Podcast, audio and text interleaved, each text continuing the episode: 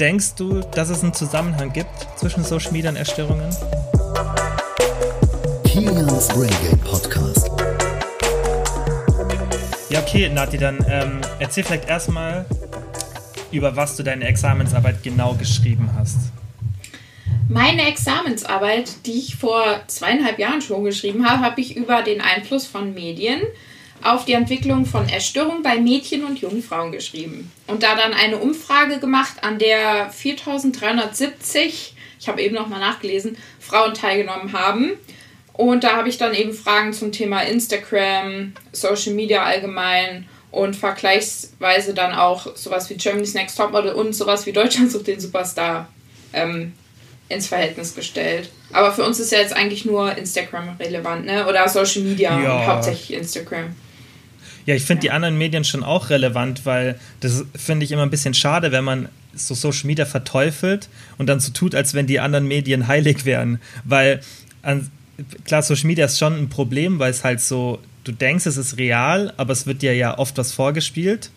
Aber bei realen Me oder bei den Medien, wie jetzt zum Beispiel im normalen Fernsehen, Germany's Next Topmodel, da wird ja nur was vorgespielt. Das ist ja alles aufgesetzt. Ja, ich denke aber halt, dass es sich so ein bisschen verschoben hat. Zum einen, dass nicht mehr so viele Leute ähm, normale Medien, normale Medien, also so herkömmliche Medien wie Fernsehen und so weiter konsumieren und zum anderen, weil die die Leute auf Social Media eben viel näher sind. Das heißt, es ist was anderes, ob du dir irgendwie ein Model anguckst, was auf irgendeinem Laufsteg im Fernsehen ist, als wenn du jetzt zum Beispiel dem Model auf Instagram folgst und du siehst es in seiner Story. Weißt du, wie ich meine? Dann mhm. hast du so ein anderes Verhältnis zu den Menschen. Du kennst das ja mhm. selber, Leute, die du regelmäßig anschaust auf Social Media. Du hast so das Gefühl, du kennst die und das sind so dir nahestehende Personen. Und bei Fernsehleuten ist das immer noch mal anders, finde ich. Das ist ja, wie genau, so auf einer halt Bühne mehr. Und Social Media ist so richtig nahbar und deswegen mhm. ist das, glaube ich, das Ding. Mhm. Und du filterst halt den Content viel mehr, den du schaust. Mhm. Fernsehen guckst du ja oft so nebenbei, aber bei Social Media guckst du ja wirklich hauptsächlich das an, was dich interessiert. Und der Algorithmus sorgt ja auch dafür. Den hast du ja im Fernsehen auch nicht so. Das Thema bei den Medien ist halt, wie gesagt, das denke ich halt, du, dieses Vorgespielte, aber das Problem ist halt echt bei Social Media, dass du denkst, dass das real ist, aber viele Leute, also es ist ja teilweise auch real, weißt es gibt ja auch Leute, die da sich nicht so verstellen, aber viele machen es halt. Hast, kam da irgendwas bei der Umfrage raus, wo du es gesagt hast, boah, das hat dich voll geschockt, das hättest du jetzt nicht gedacht?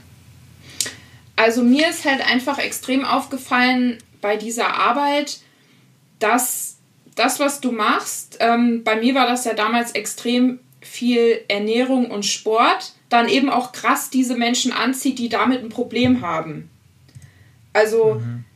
jemand, der ähm, nie Diäten macht und nie Sport macht, der hätte mir damals nicht gefolgt, der hätte ja meinen Account nicht angeschaut. Und dann hatte ich halt hauptsächlich diese Menschen da, die das auch so interessiert, wo das auch eine Rolle spielt und wo dann meistens auch irgendwie ein Problem dahinter war. Okay. Weißt du, was ich meine? Das fand ich halt crazy, wo ich mir das so angeschaut habe. Weil wenn ich jetzt zum Beispiel eine Travel-Bloggerin gewesen wäre, dann wäre diese Umfrage wahrscheinlich ganz anders ausgefallen. Mhm. Ja, was war denn so das Ergebnis? Also was, was kam ungefähr raus? Was war so das Endergebnis? Ich habe dir die ja eben geschickt. Ich habe jetzt gar nicht die genauen Ergebnisse vor Augen, aber warte, ich kann das Nur so ungefähr, öffnen. was du jetzt aus deiner Erinnerung noch weißt. Weil du kannst ja auch kurz reinschauen. Ähm, ich schaue kurz rein. Also ich habe mir, nicht hab mir nicht alles durchgelesen, weil es sind einfach 99 Seiten.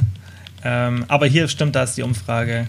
Und ich habe mir dein Fazit natürlich dann auch äh, ausführlich durchgelesen. Das fand ich auch ganz interessant. Da können wir später auch noch kurz drüber sprechen. Aber ich meine, die, die Umfrage ist ja auch relativ umfangreich. Mhm. Genau, also ich mal von oben bis unten, genau, gehst mal vielleicht von oben bis unten durch. Dann kannst du ja vielleicht auch ein bisschen was dazu sagen. Ähm, ich würde jetzt einfach mal, da bin ich nämlich gerade direkt bei den Fragen zu Instagram reingehen. Das heißt mhm. zum Beispiel, ich finde, dass die Frauen, denen ich auf Instagram folge, dem Idealbild einer Frau entsprechen. Und dass da zum Beispiel äh, direkt mal 21% sagen, trifft voll zu und trifft eher zu über 50%. Das heißt, man schaut sich schon mal tendenziell die Leute an, die einem so optisch sehr, sehr gut gefallen, wo man denkt, dass das das ist, wie man vielleicht aussehen sollte. Mhm. So, weißt du? Mhm. Und daneben auch dieses, wenn ich mir Beiträge in Instagram anschaue, fühle ich mich zu dick. Das sind auch verhältnismäßig viele. Wenn fast 40 Prozent sagen, trifft eher zu, das ist ja einfach erschreckend. Oder dass man sich unter Druck gesetzt fühlt, das sagen auch fast die Hälfte der Leute und das sollte eigentlich, das sollte so einfach nicht sein. Dass mhm. schlanke Frauen besser aussehen, sind fast 70 Prozent. Aber denkst du, dass es durch Social Media anders ist als durch die normalen Medien? Ja, ich denke eben schon, dass da dieses, was ich mir anschaue, eine ganz große Rolle spielt. Mhm. Dass ich mich damit so sehr auseinandersetze. Weil ich zum Beispiel kann das für mich auch sagen, damals, als ich so extrem unzufrieden war mit meinem Körper, weil ich halt auch lange es nicht so hinbekommen habe, wie ich wollte und eben auch mit dem Essen ein Problem hatte, habe ich hauptsächlich in Social Media Kanäle mir angeguckt, die extrem viel Essen zeigen oder wo die Leute extrem dünn sind. Und habe mich damit quasi dann immer so selbst gequält, weil mich das total getriggert hat. Also ich habe mir immer das angeguckt, was mich triggert. Und heute ist es zum Beispiel so, dass mich sowas absolut nicht triggert. Das heißt, wenn ich da Leute äh, sehe, die irgendwie eine perfekte Figur haben, das stört mich überhaupt nicht, weil ich meine Figur selbst total schön finde. Also ich setze mich damit gar nicht mehr so auseinander. Ich gucke das an, ich nehme das wahr, aber ich bin da nicht mehr so intensiv. Aber was mich dann zum Beispiel triggert, ist heute, wenn ich halt immer so, so ganz glückliche Pärchen sehe. Das ist heute das, was mich triggert, wo ich mich dann, was ich mir dann aber trotzdem immer, immer wieder mehr noch angucke. Weißt du, was ich meine? Also genau das, was eigentlich kontraproduktiv ist und was einem nicht gut tut, das schaut man sich an. Und ich weiß nicht, warum man das macht. Ob man irgendwie, was da im Unterbewusstsein ist, dass man das tut. Und ich glaube, so geht es vielen. Ja, ich denke, das ist normal, dass man sich, dass man sich doch Sachen anschaut, die man gerne hätte. Also man verfällt ja da so ein bisschen in so eine nicht Traumwelt, aber es ist ja schon so, weißt, dass du dir oft sowas anschaust, auch im Fernsehen, was halt. Guck mal, es gibt doch auch ganz viele so Serien oder Dokus von irgendwelchen Leuten mit krassen Häusern. Auf Netflix gibt es doch diese Serie Selling Sunset, die auch so voll durchgeschossen ist in Amerika, wo die Leute sich irgendwelche krassen, das ist so ein bisschen Reality gemischt, glaube ich, mit so krassen Wohnungen und so. Das mhm. ist ja schon, schon immer, glaube ich, so was, wo man so ein bisschen träumt, aber das das wäre nämlich direkt die Frage, die ich dir eigentlich gerade stellen wollte, als du gesagt hast, du schaust dir das nicht mehr so an. Da wollte ich direkt fragen, okay, wie hast du das hinbekommen? Aber du sagst halt, dass, es, dass du im Endeffekt das nicht hinbekommen hast, sondern dass du jetzt halt was anderes hast, wo du jetzt eher, was dich eher triggert. Genau, also dieses Wegkommen von Instagram und da irgendwas zu haben, was man sich anschaut, was man irgendwo beneidet oder was einen frustriert, davon wegkommen, das ist eine Sache, die ich gerade äh, zum ersten Mal so richtig versuche. Also mein Handy dann auch mehr weglegen und so weiter, aber gelingen tut mir das auch noch nicht wirklich. Weil wir sind ja alle irgendwie total abhängig und süchtig nach mhm. sozialen Medien und bei mir ist das auch ganz schlimm. Also ich bin so viel an meinem Handy. Und da den Weg für mich habe ich auch noch nicht gefunden. Also es hat sich halt verschoben von mhm. diesen körper- und essensbezogenen Sachen zu anderen Themen. Mhm. Ich habe auch letztens einen Podcast angehört von Joe Rogan, da war auch ähm, jemand da, der ein Buch geschrieben hat, mir fällt jetzt nicht mehr der Name ein, oder das Buch, das er geschrieben hat. Und da ging es eben auch darum, über diese ganze Social Media Sucht. Und der das halt, mhm. das fand ich ganz gut, weil er hat es halt objektiv beurteilt. Das war jetzt nicht so, ich mag dieses so Hetze immer. Ich hasse sowas, wenn irgendwas immer so ins Extrem verfällt. Deswegen mag ich auch diese ganzen veganen Dokus nicht, weil das ist immer so ein Extrem, weißt du. Klar, du musst sowas so machen, dass die Leute das dann also ich verstehe es ein bisschen, dass sie so eine Doku machen wollen, die dann extrem ist, weil keiner schaut sich eine Doku an, die sagt, so, jetzt schauen wir mal objektiv alle Faktoren an. So sieht ja, die Studienlage aus. Das interessiert ja keinen. Aber ich finde es trotzdem halt schade. Aber der hat das super gemacht und hat halt so ein bisschen beide Seiten beleuchtet und hat auch so gesagt, dass es im Endeffekt, und das sehe ich auch so, es führt kein Weg mehr dran vorbei. Die Lösung ist nicht, nee. das Ganze zu meiden. Die Lösung ist eher zu lernen, damit umzugehen. Weil, genau. dass diese Änderung kommt, die ist da lebt man, finde ich, dann in, in einer realitätsfremden Welt, wenn man wirklich denkt, dass dann, dass sich das Social Media Thema wieder lösen wird. Und das wird ja alles noch viel, viel extremer. Dann finde ich es wichtiger auch, dass man sich schon mal überlegt, okay, wie, wie macht man das in Zukunft mit Kindern etc. Weil das wird sich nicht so ändern, dass die verstehst, das hat sich schon in unserer Generation geändert. Wir waren schon mehr vom Fernseher und vom PC als unsere Eltern und die hatten dann vielleicht irgendwas anderes, was die häufig gemacht haben, was die von der von der echten Welt in Anführungszeichen, an sich ist es ja jetzt die echte Welt, so ein bisschen weggebracht hat oder von dieser normaleren Welt. Ja, richtig. Also ich bin da auch so, dass ich auf der einen Seite den total großen Wert sehe. Jetzt zum einen erstmal in Bezug auf Freundschaften. Ich habe Freunde, die würde ich nicht kennen, wenn es keinen Social Media gäbe, weil du kannst eben dadurch schnell Menschen treffen, die vielleicht deine äh, ähnlichen Werte teilen, mit denen du die gleichen Interessen hast. Und das ist total wertvoll. Und es gibt auch richtig viele Studien zum Online-Dating, weil das ja auch immer so verteufelt wird, mhm. dass das überhaupt nicht so schlimm ist, weil du kannst erstmal vorher also wenn du im realen Leben jemanden kennenlernst, dann weißt du ja noch gar nichts über den, was der so mag, was der vielleicht gut findet, sondern du äh, verliebst dich dann hauptsächlich so über optische Reize und stellst dann vielleicht eher später fest, dass der nicht so zu dir passt. Aber wenn du jemanden online kennenlernst und auch erstmal so eine Kommunikation hast, dann erfährst du ja schon mehr über den Menschen. Verstehst du, wie ich meine? Mhm. Also mhm. es gibt Voll. da echt viele Studien zu. Stefanie Stahl hat da auch schon voll viel drüber geredet, die kennst du wahrscheinlich auch. Sagt mir gar nichts, ne? Ah, die hat dies, das Kind in dir muss Heimat finden das Buch und Kenn genau das Ganze mit dem inneren Kind und so weiter. Und die macht eben auch richtig viel über Beziehungen und die sagt halt auch, dass es überhaupt nicht stimmt, dass die Leute heute beziehungsunfähiger sind durch soziale ähm, Medien und die Möglichkeiten, dass das äh, absoluter Trugschluss ist, dass die Leute noch genauso Bindungen und so weiter eingehen. Und ja, so Sachen, das sind halt eigentlich voll die guten Möglichkeiten und jetzt auch in Corona sieht man es. Und ähm, ja, aber auf der anderen Seite hast du eben dieses, dass du da so reingeworfen wurdest als Kind, also wir, aber man hat mhm. uns nie erklärt, wie das geht, weil ja keiner wusste, wie es geht, wie man damit mhm. ordentlich umgeht, weil es ja ganz neu war. Und das ist halt jetzt das, was wir dann besser machen können, weil wir können den Kindern beibringen, wie man es richtig macht, dass die nicht so werden wie wir, weil in unserer Generation ist das einfach verrückt. Es ist mhm. crazy, finde ich. Lass mal noch mal kurz zum, ähm, zum Online-Dating zurückkommen, weil das finde ich eigentlich ganz interessant.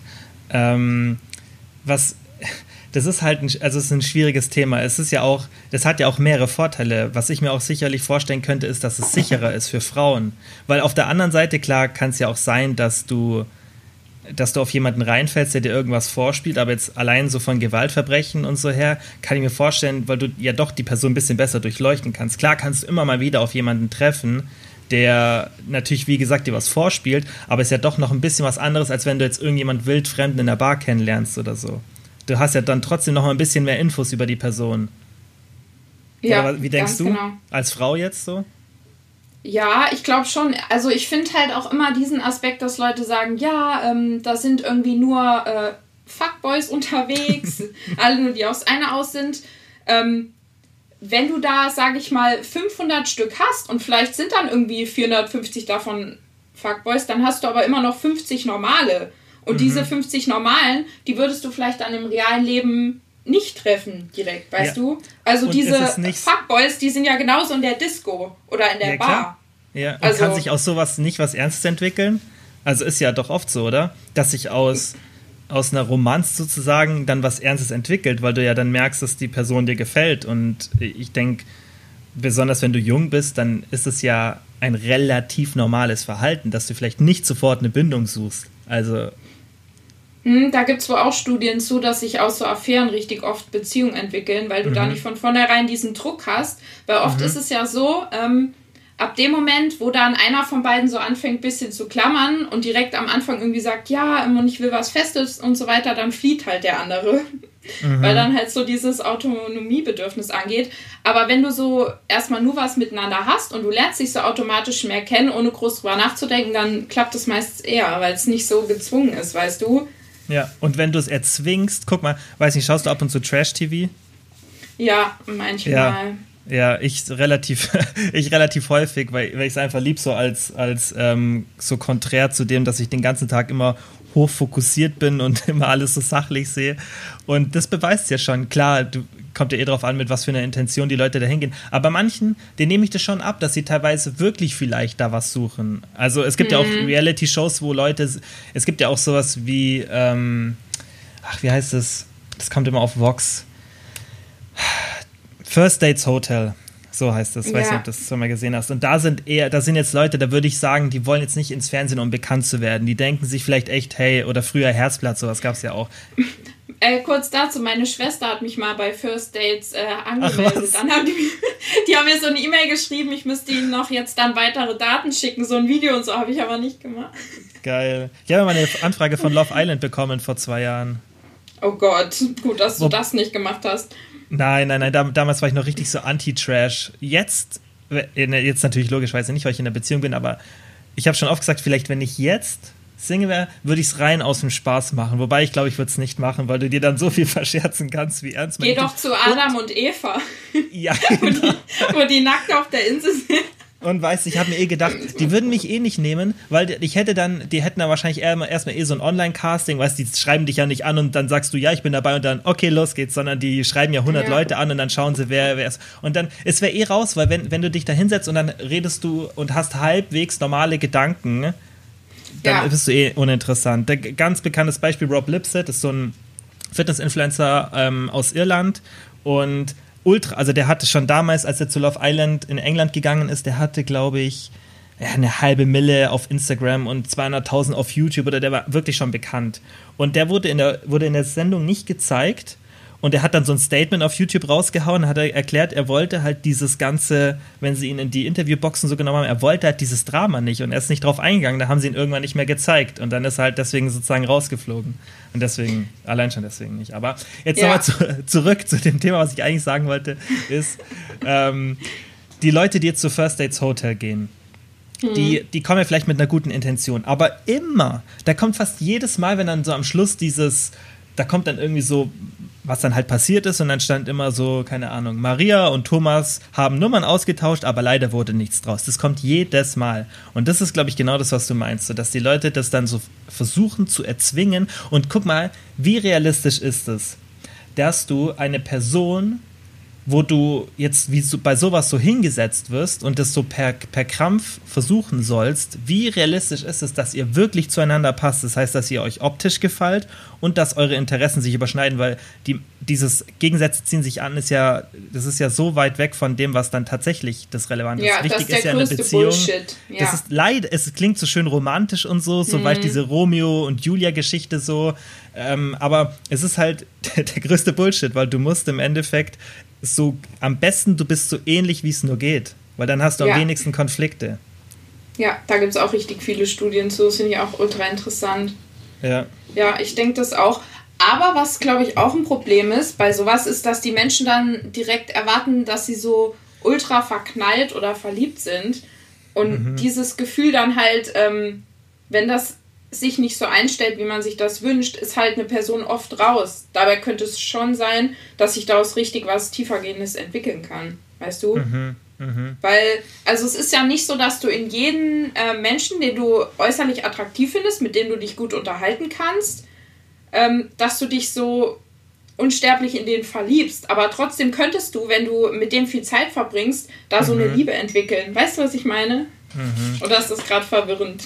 Das, das, nee, ich weiß, was du meinst. Und das ist ja auch ein sehr unromantischer Fakt eigentlich, dass du Liebe schon so ein bisschen erzwingen kannst, wenn ja. jemand zu dir passt. Liebe ist ja nicht dieses, was auf einmal so, whoops, entsteht, sondern das ist ja schon was, wenn du natürlich vorausgesetzt, du, ihr passt zueinander, was du schon, was sich über die Zeit ja schon entwickeln kann. Das ist, das ist halt einfach ja. so, auch wenn es ja unromantisch ist.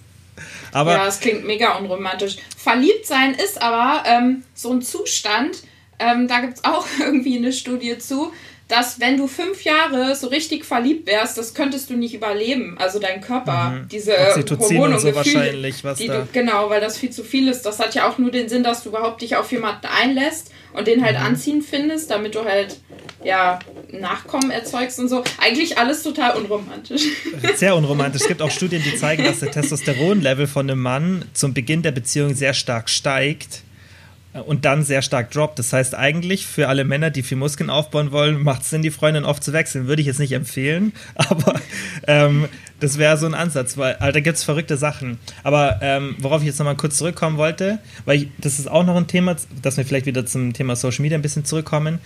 Dieses, das hat ja auch so ein bisschen was mit dem Selbstbild und, und dem, der ganzen Thematik zu tun. Das ist auch ein Argument, das ich ganz oft höre, das ich aber auch nicht gut finde. Und zwar ist, dass Social Media negativ ist für Beziehungen, weil du ja immer die Möglichkeit hast, noch jemanden in Anführungszeichen besseren zu finden. Hast du schon mal gehört, ja. das Argument? Ja, richtig oft. Und das ist ja eigentlich der gleiche Schwachsinn. Weil wenn ich ein sicheres äh, Bindungsverhalten habe und kein Problem damit habe, mich so vollkommen auf jemanden einzulassen, dann kann ich auch 100 Stunden am Tag am Handy sein und Nachrichten von hübschen Frauen kriegen. Dann ist mir das ja egal. Also, mhm Ja, ich weiß, das ist ja wieder dieses Entscheidungsding, weil du hast dich für einen Menschen entschieden. Ja. Und dann ähm, kann da von außen ja eigentlich kommen, was will. So. Mhm. Ja. Sehe ich genauso, weil das könnte dir auch woanders passieren. Natürlich kann man dann wieder gegen argumentieren und sagen, okay, aber durch Social Media hast du so einen Zugriff auf verschiedene Partner oder auf eine, auf eine mögliche neue Partnerschaft, die du vielleicht im echten Leben nicht hast. Ja, aber dann musst du ja da auch erstmal den Schritt gehen und dich so intensiv mit einer anderen Person austauschen. Weil das ist ja dann auch deine Entscheidung, wenn du sagst, oh, die sieht gut aus, mit der könnte ich ja mal schreiben. Obwohl ich hier meine Freundin sitzen habe. Weißt du, was ich meine? Das passiert mhm. ja nicht automatisch. Mhm. Ähm, hast du in der in der Examensarbeit ja welche oder welche Erstellung hast du dir angeschaut in Bezug auf Social Media? Es waren ja mehrere, mm. oder? Du hast jetzt ja mm. nicht nur, du hast jetzt ja nicht das verallgemeinert, du hast ja auch, was ich gelesen habe, du hast ja auch kurz mal so die, die einzelnen Erstellungen erläutert und so ein bisschen das alles zusammengefasst. Ja, ich habe, ähm, ich hatte tatsächlich Anorexie, ähm, Bulimie, Bulimie und, mhm. und Binge-Eating hatte ich drin. Aber ich weiß jetzt überhaupt nicht mehr, inwiefern ich das dann auf die einzelnen Tabellen nochmal bezogen habe. Mhm. Ich habe hier immer Erbrechen, Sportzwang und Abführmittel. Mhm. Ja, Sportzwang finde ich auch noch interessant. Denkst du, dass es einen Zusammenhang gibt zwischen Social Media und Erstörungen? Ähm, nee. Also, das ist einer der Faktoren, der mit verantwortlich sein kann, dass das ausgelöst wird. Aber ähm, eine Sache ist da nie alleine schuld. Das, das heißt, hm. das hat richtig viel ähm, schon mit genetischer Voraussetzung zu tun, wie generell schon vorher dein Selbstwert ist und äh, da kommen biologische Faktoren zusammen, also richtig viel. Das heißt, du kannst ja da zwei Personen sitzen haben, die genau, äh, zum Beispiel Zwillinge. So, und wenn aber die eine von beiden äh, in der Genetik irgendwie da ein bisschen andere Veranlagung hat, ähm, kann es bei der halt total anders ausfallen, was dann so eine Entwicklung angeht, wenn sie sowas viel konsumiert und so weiter. Also ich finde das immer voll problematisch, wenn Leute sagen, ja, ähm, meine Mutter ist schuld, weil die hat mir als Kind immer gesagt, ich wäre zu dick. Oder ja, Social Media ist schuld, weil ich da zu viel geschaut habe. Es ist niemals eine Sache, weil es entwickelt ja nicht jeder eine Essstörung, wo die Mutter mal gesagt hat, oh, du bist zu dick. Und das mhm. kriegt auch nicht jeder eine, der mal irgendwie eine Diät gemacht hat. ist ja Schwachsinn. Das ist dann ein Faktor, aber niemals... Ähm, allein dafür verantwortlich. Und wenn du einen ähm, guten Selbstwert hast, das ist ja eh die Ursache für die meisten Probleme, ja. die entstehen können in Bezug auf deinen Körper, Essen und so weiter. Wenn du einen guten, stabilen Selbstwert hast, ich finde, das ist wie so ein Regenschirm für sowas. Dann kannst du da so viel konsumieren, wie du willst. Das heißt, du musst eigentlich immer schauen, was kann ich für meinen Selbstwert tun. Und dann geht da eigentlich nichts schief. Was kann man für Selbstwert tun oder was würdest du jetzt empfehlen, also generell bin ich schon Mensch, der sagt, dass ähm, wie mein Körper letztlich aussieht, schon Einfluss darauf hat. Das heißt, wenn ich schon mal dafür sorge, dass ich mich viel bewege und relativ gut esse, dann wirkt sich das immer auch positiv auf ähm, mein Selbstwertgefühl aus. Das ist halt einfach so. Also ich sage ganz ehrlich, ähm, mein Selbstwert ist mitunter schon auch davon abhängig, ein bisschen, wie ich aussehe. Aber das ist ja äh, nichts Schlechtes, weil mir geht es ja nicht schlechter, mhm. weil wenn ich mich gesund ernähre und viel Sport mache. Ähm, und auf der anderen Seite, ja, ist ganz schwierig, das halt dann ganz viel mit diesen Glaubenssätzen, dass man sich halt so bewusst macht, ähm, was ich Negatives von mir denke, irgendwie ich bin zu hässlich oder ich kann das und das nicht gut genug, dass ich mir halt bewusst mache, okay, das sind Sachen, die habe ich mir über Jahre verinnerlicht und ähm, ich muss mir halt bewusst machen, dass das in dem Moment meine Realität ist, aber ähm, nicht die einzige Option, die es da gibt. Und das ist dann halt jahrelanges Training, ne? dass du dir halt immer wieder die guten Sachen irgendwie bewusst machst. Aber es finde ich total schwer, da so allgemeine Tipps zu geben, weil es halt so eine mhm. jahrelange Arbeit ist. Mhm. Ja. Und äh, man kann das Ding ja eigentlich von, es sind ja eigentlich zwei Faktoren, die man da betrachten kann. Zum einen, wie du dich selbst fühlst oder wie du auch selbst mhm. aussiehst, wie du sagst, und wie du andere wahrnimmst. Und was mir jetzt auffällt, zum Beispiel, die, was jetzt ja richtig krass am Kommen ist, und nicht jetzt erst in den letzten Monaten, sondern in den letzten Jahren, dieses ganze Selbstliebe-Thema auf Instagram, dass Leute Bilder von sich posten in unvorteilhaften Posen etc. Das sehen ja auch manche kritisch, weil es ja auch ein bisschen vielleicht zu erzwungen ist oder zu aufgesetzt. Wie siehst du das? Denkst du, das ist gut? Denkst du, das hilft vielen? Erstmal vorweg zu diesem Begriff Selbstliebe, das finde ich ultra schwer, weil Liebe ist so ein großes Wort und so zu sagen, mhm. okay, du musst dich selbst lieben, ich finde, das ist so, oh mein Gott, äh, was? Ich finde es immer voll schön, wenn man irgendwie sagt, Selbstakzeptanz. Mhm. Also fang an, dich selbst zu akzeptieren und dass man sich selbst sagt, das hat auch Stefanie Stahl gesagt, ähm, es ist gut, dass ich da bin. Und ich mhm. finde, das ist so voll der schöne Satz und voll der schöne Grundsatz. Ich akzeptiere mich als Person, ähm, so wie ich bin und es ist gut, dass ich da bin und ein ähm, bisschen so von diesem Selbstliebe-Begriff wegzukommen, weil es halt so ein großes Wort ist. Wie gesagt, also ich bin nicht mal in der Lage, irgendwie äh, Liebe, so, es ist so undefinierbar und Akzeptanz mhm. ist so ein, so schön, so angenehm irgendwie. Und ähm, dass das da so propagiert wird, dieses Liebe dich selbst so wie du bist, gerade ja dann auch oft von Leuten, die nicht diesem ähm, Schönheitsideal entsprechen, was man vielleicht hat. Ich weiß auch nicht ich habe halt oft auch das Gefühl, dass ähm, viele sich das irgendwie dann so einreden, weil sie es doch irgendwie nicht schaffen, bestimmte Dinge zu verändern, die sie vielleicht verändern wollen würden. Also natürlich soll man nicht irgendwie dann ähm, resignieren und sich selbst hassen, aber wenn das dann damit einhergeht zu sagen, okay, ich muss mich nicht mehr weiterentwickeln, dann ist ja auch wieder schlecht, weißt du?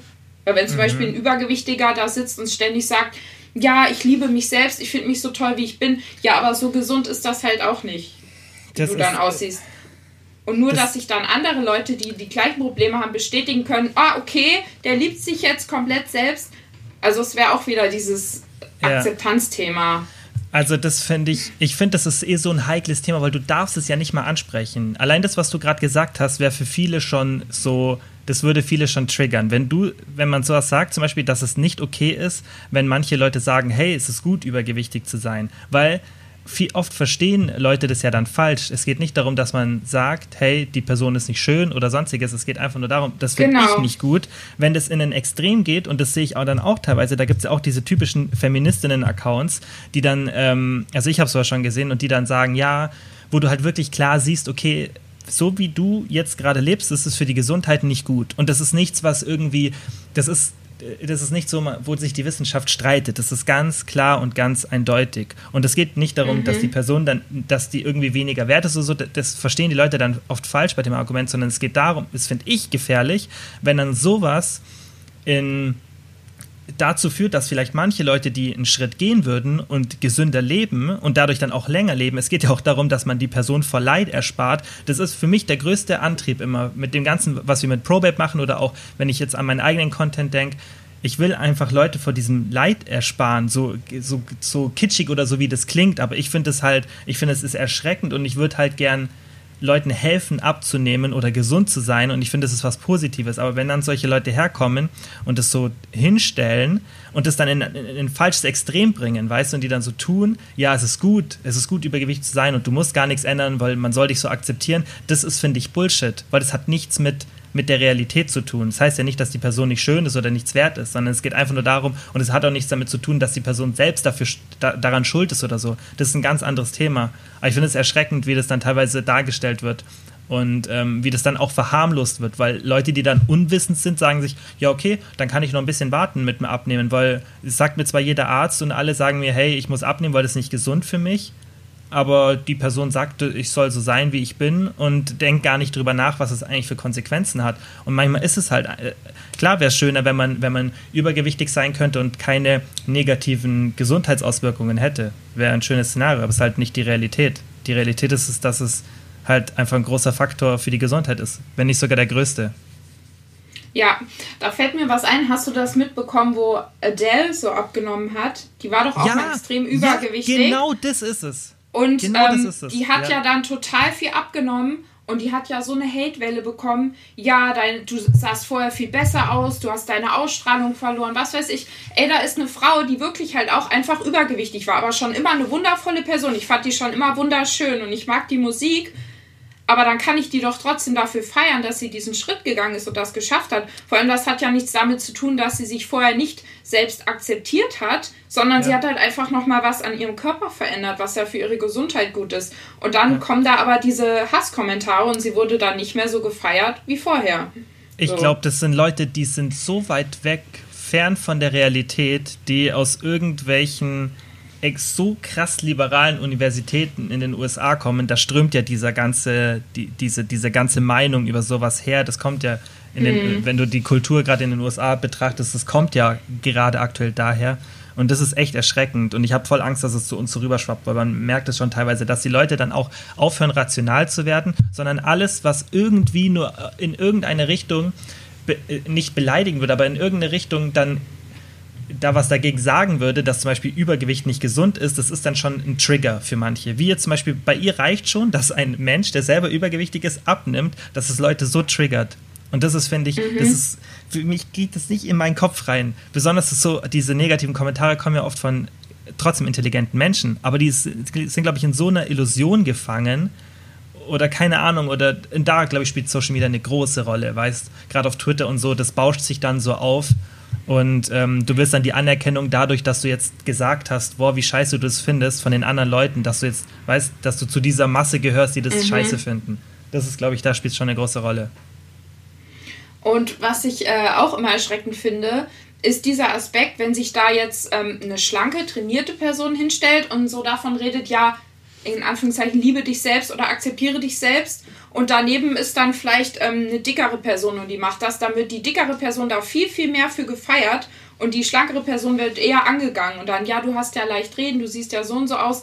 Also wenn du jetzt gerade zum Beispiel mit jemandem reden würdest, der übergewichtig wäre, dann würden die Leute das jetzt alles anders wahrnehmen, wie wenn ich das mache, weißt du? Mhm. Also wahrscheinlich sitzen jetzt auch Leute da und denken, ja, die Nati, die redet da jetzt so drüber, ähm, weil die ist ja so schlank und so weiter. Also man hat direkt so ein anderes Gefühl dabei, den mhm. Leuten gegenüber. Das ist, ich denke, das ist halt auch ein bisschen normal, weil wenn du wenn du nicht mit dem Leid, es ist ja teilweise wirklich ein Leid, weil manche Leute haben es wirklich schwer. Das ist halt so. Auch das ist ja, ich habe da auch schon mal Posts drüber gemacht. Wenn jemand sagt, dass Übergewichtige faul sind, dann hat die Person. Das ist der größte Schwachsinn. Das ja, ist der genau. größte Bullshit ever. Dann ja. hat die Person sowas von gar keine Ahnung, was ja. tatsächlich die Datenlage ist und Faulheit hat nichts mit Übergewicht zu tun. Das sind nicht, es entscheidet sich nie. Natürlich gibt es Leute, die sagen, hey, mir ist es egal, ich esse, was ich will. So, natürlich es was. Aber die meisten Leute, die damit strugglen und gerade die, die sich, die sich dann sowas anhören, sind nicht die Leute, die zu faul sind oder die weniger Ehrgeiz haben. Das hat nichts damit zu tun. Und es gibt so viele krass erfolgreiche Leute, die übergewichtig sind. Also allein schon dadurch wird man es anekdotisch sehen, wenn man sich mal ein paar Leute anschaut. Aber da gibt es auch genug Studien, dass einfach deine Gene manchen Leuten macht es einfach wahnsinnig schwer. Und ich glaube schon, dass dann, klar bist du dann, dass du dann wahrscheinlich in so einer Situation dann dir sagst, hey, guck mal, du weißt doch gar nicht, wie es ist und so. Natürlich hat es die schlanke Person leicht, aber ich verstehe das, was du sagst. Ich sehe das nämlich genauso. Das hat, man müsste, man müsste viel öfter etwas halt objektiv betrachten. Aber es ist halt wahnsinnig schwer, denke ich, gerade wenn es so ein emotionales Thema ist. Aber jetzt nochmal zurückzukommen, findest du es gut, wenn jetzt jemand, der wirklich die, eine, eine Frau zum Beispiel, die schlank ist und die gut trainiert ist, wenn die so Bilder macht, und das vielleicht so nebeneinander stellt und sagt, hey, so sehe ich frei nicht immer aus und dann so sehe ich aus, wenn ich jetzt irgendwie ohne Spannung da sitze oder wenn ich einen Blähbauch am Abend habe. Mm, das finde ich ein bisschen schwierig. Da habe ich letztens erst irgendwo einen Beitrag gesehen auf Facebook. Manchmal verirre ich mich noch auf Facebook und lese mir da so Quatsch durch. Irgendwie komme ich nicht davon weg. Vor allem diese ganzen Internet-Rambos auf Facebook. Ich mhm. liebe es, so Kommentare durchzulesen beim Spiegel, Stern und so, was da für Leute unterwegs krass, sind. Das ist unglaublich. Mhm. Hm, ja, das finde ich wiederum auch schwierig, weil auf der einen Seite ist es dann auch wieder so, dass ich sage, okay, ähm, die Person darf das ja so wahrnehmen und für die ist es halt so, dass sie ähm, sich in der Pose dann vielleicht anders fühlt, wie wenn sie irgendwie da so steht und irgendwie anspannt oder so. Aber auf der anderen Seite ist eben das, was bei den ganzen Menschen, die halt weit entfernt davon sind, so auszusehen, auch wieder irgendwo schlechte Gefühle hervorruft. Aber dann sind wir wieder an dem Punkt, ich entscheide ja, was ich konsumiere. Und dann muss ich mir die mhm. Person ja nicht angucken. So, wenn die mhm. das eben in dem Moment so empfindet, es ist halt total schwierig. Weil eigentlich ist, ist, jeder immer selber verantwortlich für das, was er sich anguckt, wenn er ein erwachsener Mensch ist. Mhm. So. Und das, ich finde, das ist, also ich, ich habe auch schon oft drüber nachgedacht und ich bin für mich auch so vom, von der Lö oder ich bin auf keine Lösung gekommen, weil auf der einen Seite finde ich es gut, wenn jetzt jemand, der sehr attraktiv ist, dann auch zeigt, dass er nicht, er oder sie nicht immer so attraktiv ist. Das finde ich gut, hm. weil dann kriegst du mal so, okay, das ist, dann, dann kriegst du wirklich so ein bisschen so, ah, okay, das ist normal, weil oft siehst du ja die Leute und du denkst dann, hey, das, wie geht das? Wie, wie sehe ich meistens aus und wie sieht die Person aus? Du weißt gar nicht, natürlich gibt es auch Leute wie Brad Pitt, die wahrscheinlich in jeder Situation gut aussehen, aber die meisten eben nicht. Und ähm, ich denke halt, es ist auf der einen Seite gut, aber auf der anderen Seite frage ich mich dann, wieso machst du dann im nächsten Post wieder ein Bild, wo du perfekt dran stehst, wo du extra genau diese Pose einnimmst, die du sagst, die ist nicht die Realität. Aber auf der anderen Seite macht es aber auch jeder von uns. Und das mhm. ist halt, das, deswegen bin ich noch nicht auf eine Lösung gekommen, weil ich das so schwierig finde, weil ich sage nicht, dass es falsch ist, das zu machen, aber es ist halt so ein Gegenstück. Auf der einen Seite zeigst du es, aber der, im, im, nächsten Moment machst du wieder genau das Gleiche. Und mhm. das ist so schwierig. Ich finde das auch total schwierig. Also ich habe ja früher auch öfter mal so Vorher-Nachher-Bilder gepostet oder allgemein so Fitnessbilder. Und ich mache das ja gar nicht mehr. Auch in meiner Story. Ich zeige ja nie meine Form oder meinen Körper oder so, weil mhm. ich eben ähm, nicht... Ähm, ich will eben keine Menschen triggern und eben das, was du gesagt hast, ich will Menschen da irgendwie nicht ein doofes Gefühl geben oder irgendwie so Körperbezogenheit vermitteln. Aber auf der anderen Seite bin ich ja eigentlich auch stolz auf meinen Körper, mhm. wie der ist. Ich stehe jeden Morgen vorm Spiegel und denke mir, geil. Also ich fühle mich halt so wohl, aber will es dann irgendwie nicht zeigen, weil ich anderen kein schlechtes Gefühl geben will. Und da denke ich mir aber auch wieder, okay, was ist da jetzt richtig, was ist da falsch, ist halt insgesamt total schwierig. Es ist schwierig, Weiß genau sehe ich es auch, weil es kann ja auch wahnsinnig motivieren. Weißt es kann ja auch motivieren, jemanden so zu sehen und zu sagen, guck mal, das ist eine Person, zu der hast du dann vielleicht auch, wenn du da länger folgst, auf Social Media ein bisschen so eine Bindung und denkst, hey, ich sehe so den Tagesablauf, ist ja auch eigentlich nur eine normale Person. Und wenn die das hinkriegt, dann kriege ich es auch hin. Also ich glaube, das kann natürlich auch wahnsinnig motivieren. Und dann nur noch, nur noch, das, also das machst du ja auch außerhalb von Social Media. Verstehst du? Du würdest ja auch nicht hm. im Club, du würdest jetzt auch nicht in den Club gehen oder in eine Bar und mit einer Körperhaltung dran stehen oder deinen Bauch rauslassen, du, das würdest du ja auch nicht machen. Oder, oder so, ja. so hingehen, wie du zu Hause rumläufst. Du, du, dass wir uns in sozialen Situationen von unserer besten Seite zeigen, ist ja was ganz Normales. Hm. Ja, Die Frage ist halt nur, ob Social Media das halt einfach nochmal so verstärkt, weil du denkst, oder weil du es halt ständig um dich herum hast, wenn du jetzt jemandem folgst und vielen Leuten folgst. Du siehst es halt ständig. Das ist halt nochmal mhm. anders als. Und näher, du denkst, das ist ja die normale Person. Wenn du früher irgendwie das, was jetzt ja heute Social Media, das war vielleicht auf MTV früher Paris Hilton oder so, wenn du die gesehen hast, wusstest du, okay, das ist ein Star. Wenn du die Leute heute ansiehst, die, die junge Generation, die sieht dann vielleicht einen Influencer als Star an und weiß, okay, das ist nicht real. Aber unsere Generation hat das, glaube ich, noch nicht so im Kopf, dass ein Influencer das Pendant sozusagen oder das, das Gleichwertige ist wie, für, wie, ein, wie ein Star, weiß nur auf der anderen Seite, nur auf der Social Media Seite, nicht auf dieser konventionellen Media Seite. Mhm. Ja, stimmt. Weißt du, ich habe auch eine Frage an dich. Was ich nicht verstehe und ich kriege es selber nicht hin. Man weiß genau, dass was man da sieht, das ist nur ein Bruchteil des Tages des Menschen und nicht die Realität. Aber ich kriege es trotzdem nicht hin, wirklich so zu fühlen, okay, ähm, dieser Mensch ist nicht nur so wie da. Das heißt, dem geht es nicht immer so gut, der ist nicht immer so am Arbeiten wie da oder so glücklich theoretisch weiß man das. Man hört ja dann auch immer wieder irgendwelche Skandalgeschichten über irgendwelche Leute auf mhm. Instagram mhm. oder Sachen, wo du denkst, oh krass, das hätte ich bei der nie gedacht. Aber trotzdem kriegt mein komisches Hirn das nicht äh, hin, das nicht so zu idealisieren. Zum Beispiel wie wenn ich äh, nochmal zum Thema Beziehung komme, wenn ich da so tolle Insta-Couples sehe, dann denke ich immer, oh, das ist alles bei denen so schön und so, obwohl ich genau weiß, okay, die werden sich auch in echt streiten und das mhm. ist nur ein Teil davon, aber trotzdem sehe ich nur das. Kennst du das? Ja. Das und ich kriege das nicht raus. Ich weiß nicht, wie man das macht, dass man das so, so erkennen kann oder fühlen kann, ist ja eher das Problem. Weil rational weiß man immer alles und in Gedanken okay, aber das so ins Gefühl zu bringen, das ist immer das Schwierige. Boah, ich denke, da musst du einfach. Da musst du einfach mental wahnsinnig gefestigt sein und. Ähm, da wäre das Problem.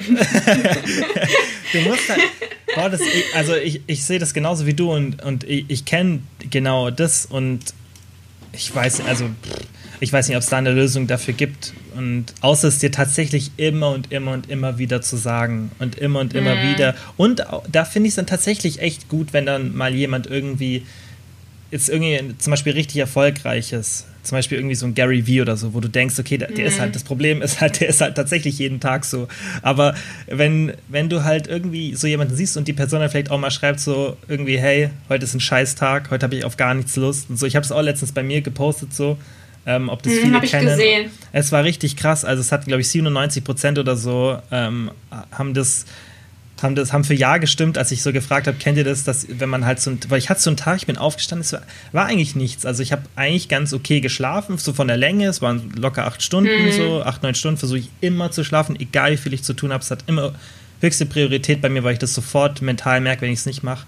Und ich bin einfach aufgestanden und es war auch der, also die erste halbe Stunde bis Stunde war noch normal aber ich habe einfach so eine kranke Müdigkeit gefühlt und ich habe mm. meinen Kopf, ich hätte auf nichts Lust, ich hätte nicht mal Lust gehabt, so vorm Fernseher zu liegen und Netflix zu schauen. Wahrscheinlich auch, weil ich wusste, dass ich es eh nicht mehr leisten kann, weil ich arbeiten muss. Und das war so ein, äh, das ist so ein ganz komisches Gefühl und das habe ich ganz oft, das hatte ich auch früher schon ganz oft und ich denke, das ist halt auch einfach normal, dass du so Lows hast. Bei mir ist es auch oft, wenn ich so vier, fünf Tage davor so richtig durchgearbeitet habe, weißt du, und auch so intensiv mhm. und, und ähm, auch ganz intensiv Probleme gelöst habe und so, das, dann merke ich das oft, dass mein Körper mich dann wie mit so einer Klatsche auf den Boden zurückschlägt. Mhm. Und ähm, ich fände es halt gut, wenn, wenn sowas öfter gezeigt wird, weil wenn ich das jetzt von meinen Idolen öfter sehe, dass die auch mal so scheiß Tage haben, dann glaube ich, gibt dir das manchmal so ein bisschen schon so ein, so ein Gefühl, dass du denkst, okay, läuft nicht bei jedem immer nur gut. Ich, also das, da finde ich das schon wichtig, dass, dass das in so eine Richtung geht. Ja, das stimmt. Da, da bin ich ja auch so. Also ich habe ja auch mich schon sehr verletzlich auf Instagram gezeigt. Und das ist ja auch so ein Grund, warum mein Podcast so gut funktioniert. Ich habe da mhm. schon Folgen gehabt, da habe ich quasi geblärt im Podcast, weil ich halt und wirklich so mein Unglück auch gezeigt. Und ähm, da kriegt man dann halt auch irgendwo die meiste Resonanz für, weil die Leute sich dann in dem Moment auch nicht alleine fühlen und weil die halt eben genau das Problem wahrscheinlich haben wie ich auch, weil die Leute, äh, die idealisieren die Leute, denen sie folgen mhm. und ähm, dann kommen da aber so Aspekte und dann denkt man so, oh, ich bin nicht allein damit, da ist irgendwie jemand, der ist auch so und ja, das stimmt. Ja, das finde ich auch mir, immer gut, wenn Leute. Also mir hat das immer wahnsinnig geholfen, wenn ich irgendwas habe, wo ich, wo ich mich selber ständig so oder wo ich, wie du sagst, meine Selbstakzeptanz in dem Bereich nicht so gut ist, hat mir das oft geholfen, weil du kannst halt nicht damit rechnen, dass immer alles gut läuft. Und mir hilft es halt schon, wenn ich dann Leute sehe, die, wie gesagt, wo ich sagen kann, okay, das sind irgendwie zum Beispiel intellektuelle Idole von mir oder so, dann, wenn ich dann sehe, dass die eh nicht strugglen, dann gibt es ja schon so ein bisschen, ähm, ja, das hilft dir einfach, denke ich, die Situation leichter zu beurteilen, weil du musst dich ja immer, du, das ist ganz normal, dass du dich an irgendwas misst. Weißt, dass mhm. du irgendwas als Vergleichswert brauchst. Und deswegen hilft es ja, denke ich, auch oft so, so Selbsthilfegruppen haben ja, glaube ich, auch gerade bei Alkoholsucht und so relativ, ähm, also relativ gute ähm, Ergebnisse. Und ich glaube schon, äh, weil du halt einfach dich mit anderen Leuten austauschst und wie wenn du irgendwie depressiv bist oder eine Angststörung hast und dir sagt jemand, der, zu dem du, den du respektierst oder den du schätzt, und die Person sagt dir, hey, ich habe das gleiche Problem auch, dann wird dein Problem, glaube ich, in dem Moment viel, viel normaler und viel, viel du kritisierst dich wahrscheinlich viel, viel weniger für das Problem oder denkst, irgendwas passt nicht mit mir. Und das ist, denke ich, dann schon ein großer Faktor. Ja, genau, das stimmt. Also ich kenne auch ähm, größere Accounts, die hin und wieder dann mal so offen ihre Beziehungsprobleme in Social Media zeigen. Und da ist es dann aber äh, wiederum so, dass viele Leute sagen, ja, warum macht ihr das so öffentlich? Das muss doch niemand sehen. Ja, aber warum? Eigentlich ist es ja echt nicht schlecht mhm. wenn die Welt das dann auch so mitbekommt. Es ist, es, ja, ich finde es gut. Ich finde es halt gut, wenn es ernst gemeint ist. Und ja. weil Leute, halt nutz, Leute nutzen es halt auch viel, ne? genau, manche nutzen es halt auch aus, um dann äh, daraus dann wieder mehr Reichweite und so zu generieren. Dann ist halt, wenn die Intention keine echte ist, dann ist vielleicht das Endergebnis für die Leute, die es sehen, das gleiche. Aber moralisch gesehen finde ich es halt nicht gut. Hm. Ja. Mm, wo ich aber auch ein großes Problem mit habe, ist, dass ich, also ich stehe total dazu, dass ich halt ein Mensch bin, dem es auch öfter mal nicht gut geht, ne? Genauso mhm. ähm, irgendwie witzig und cool und toll ich sein kann, genauso kann ich halt mega, mega down und depressiv sein, du weißt das ja. Und mhm. manchmal habe ich dann doch so, dass ich denke, okay, wenn ich aber zu viel darüber rede oder das zu viel zeige, dass ähm, dass es dann auch nicht mehr gut ist. Also ich finde es auch da schwer, so ein Mittelmaß mhm. zu finden. Keine Ahnung, ja, ich, ich, habe dann so Momente, wo ich irgendwie denke, okay, muss ich denken die Leute jetzt, ich wäre nur am Jammern oder schwach oder so, wenn ich halt zu viel das zeige und ja, ist halt mhm. schwierig. Halt ein dünnes Eis, auf dem man sich bewegt. Ja, genau. Wahrscheinlich, wie man es macht, ist wahrscheinlich falsch. Nein, ich denke halt, ich denke halt, man sollte so ein gut, gutes Mittelmaß finden. Man sollte halt auch manchmal ein bisschen so das Reelle zeigen, aber natürlich finde ich es auch sinnvoll, auch über andere Sachen andere zu motivieren, weißt, wenn irgendwas gut gelaufen ist, weil dann kannst du dir sagen, also ich, bei mir ist es so, wenn ich dann andere Leute sehe und die irgendwas erreichen, wo ich sage, hey, das ist was, was ich auch haben will, dann motiviert mich das auch, weil du dann auch siehst, okay, es ist auch machbar. Das ist halt genau das Thema wie, wieder mit den, mit den körperbezogenen Sachen. Auf, du kannst halt negativ sehen, du kannst sagen, hey, das zieht mich runter, mhm. oder du kannst es sehen und kannst dir denken, hey, das ist ja machbar. Und wenn es dann vielleicht noch mehrere Leute schaffen, dann kannst du dir denken, ah, okay, guck mal, es schaffen so viele, also. Und Motivation ist einfach ein wichtiger Faktor bei vielen Sachen. Ja, das stimmt. Aber das ist halt auch dann schwer, dafür zu sorgen, dass man da positive Gefühle hat und nicht die negativen Gefühle. Mhm. Weil ich bin dann, wie gesagt, auch jemand, der dann eher so tendenziell denkt, na toll, die kriegen das hin und ich irgendwie nicht. So. Mhm. Obwohl ich mir eigentlich auch sagen könnte, oh, die Person ist ja auch ein ganz normaler Mensch. Und wenn die das schafft, dann schaffe ich das auch. Aber schwierig. Hast du diesen, äh, diese Doku auf Netflix gesehen, The Social Dilemma? Oder wie das halt. Nee, noch nicht, aber ich habe schon richtig viel von gehört, habe es mir aber noch nicht angeguckt. Ja, äh, also ich will es mir nicht anschauen, weil es wohl auch äh, teilweise sehr subjektiv ist. Und das mhm. ist dann, ich reg mich dann immer zu schnell wegen sowas auf. Das ist wie bei diesen What the Health und wie hieß der zweite, ja. der, das war der zweite vegane oder der erste vegane Film. Und das Problem, mein Problem ist halt zum Beispiel wie mit, mit den veganen Dokus. Wenn ich mich aufreg, dann geht es nicht darum, dass ich denke, öh, Veganismus ist scheiße oder so. Gar nicht, sondern mir geht es darum, dass ich mich das dann aufregt und dann denke ich mir, okay, wieso muss man das wieso muss man wieder so spalten? Was ich, das gleiche, was ich vorhin gesagt habe. Wieso muss man das in so ein Extrem machen? Klar, ist halt Entertainment. Aber wieso muss man immer dieses entweder gar nicht oder ganz, äh, entweder ganz oder gar nicht so rum? Weißt du, wieso muss man das immer so auf zwei Extremen machen? Wieso kann man nicht so einen Mittelweg finden und kann sagen, okay, guck mal, so, das ist das Negative, aber das ist vielleicht auch das Positive. Guck mal, zum Beispiel jetzt in der Zeit ist, glaube ich, Social Media ultra positiv für viele. Ja, oder? Gerade vom so ja. alleine fühlen und so. Alter, wenn es kein Social Media gäbe, ich wäre hier schon vereinsamt, Kian. Wenn ja. ich sterben würde, es würde keiner merken. Außer wenn es dann anfängt, im Flur zu stinken. Aber so ähm, mit Social Media, ja, in der Corona-Lockdown-Zeit, keine Ahnung, wenn du halt alleine lebst und wenn es dann kein Social Media gäbe, es wäre grenzwertig, glaube ich. Ja. Es hat alles ja. seine Vor- und Nachteile.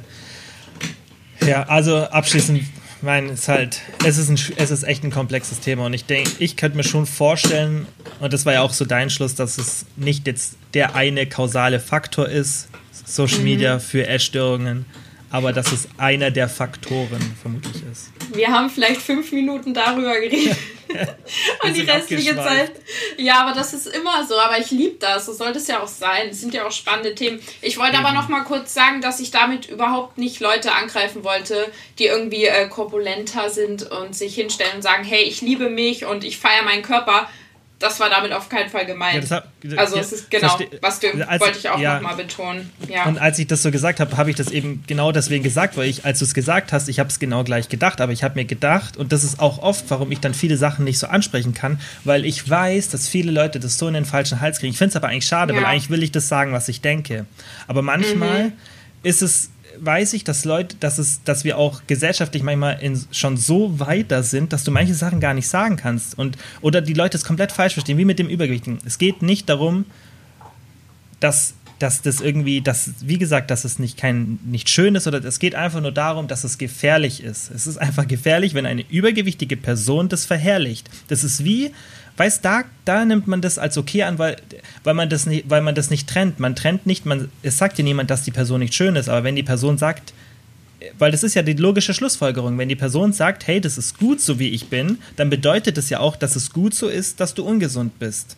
Und es ist einfach genau. ein Fakt. Ist, wenn es irgendwie so, so wissenschaftlich so, ja, man ist sich nicht ganz so sicher, dann könnte man ja noch diskutieren und sagen, ja, okay, lass sie doch machen. Aber wenn ich finde es einfach unverantwortlich, wenn du dann andere Leute vom Abnehmen abhältst, weil die vielleicht sich einfach auch mit dem Thema nicht so gut auskennen, was normal ist, weil du kannst dich nicht mit allem auskennen, wenn diese Leute dann aufgrund dessen nicht abnehmen und dann einen kürzeren Lifespan haben oder irgendwelche schlimmen Erkrankungen kriegen, weil sie eben denken, weil sie von vielleicht nicht nur von einer Person, sondern immer wieder von mehreren Personen gesagt kriegen, hey, übergewichtig, ist es gut so, passt schon, weißt, obwohl die Person vielleicht was ändern will. Und es geht, wie gesagt, nicht um das, ob das schön ist oder das ist, das ist eine subjektive Meinung. Aber es geht rein ja. ums Objektive, ob das gesund ist oder nicht, weil du würdest auch nicht, wenn jemand raucht und da steht und sagt, hey, lass mich doch sein, wie ich will, da würdest, und, und, und es muss doch keiner aufhören zu rauchen, da würdest du auch sagen, hä?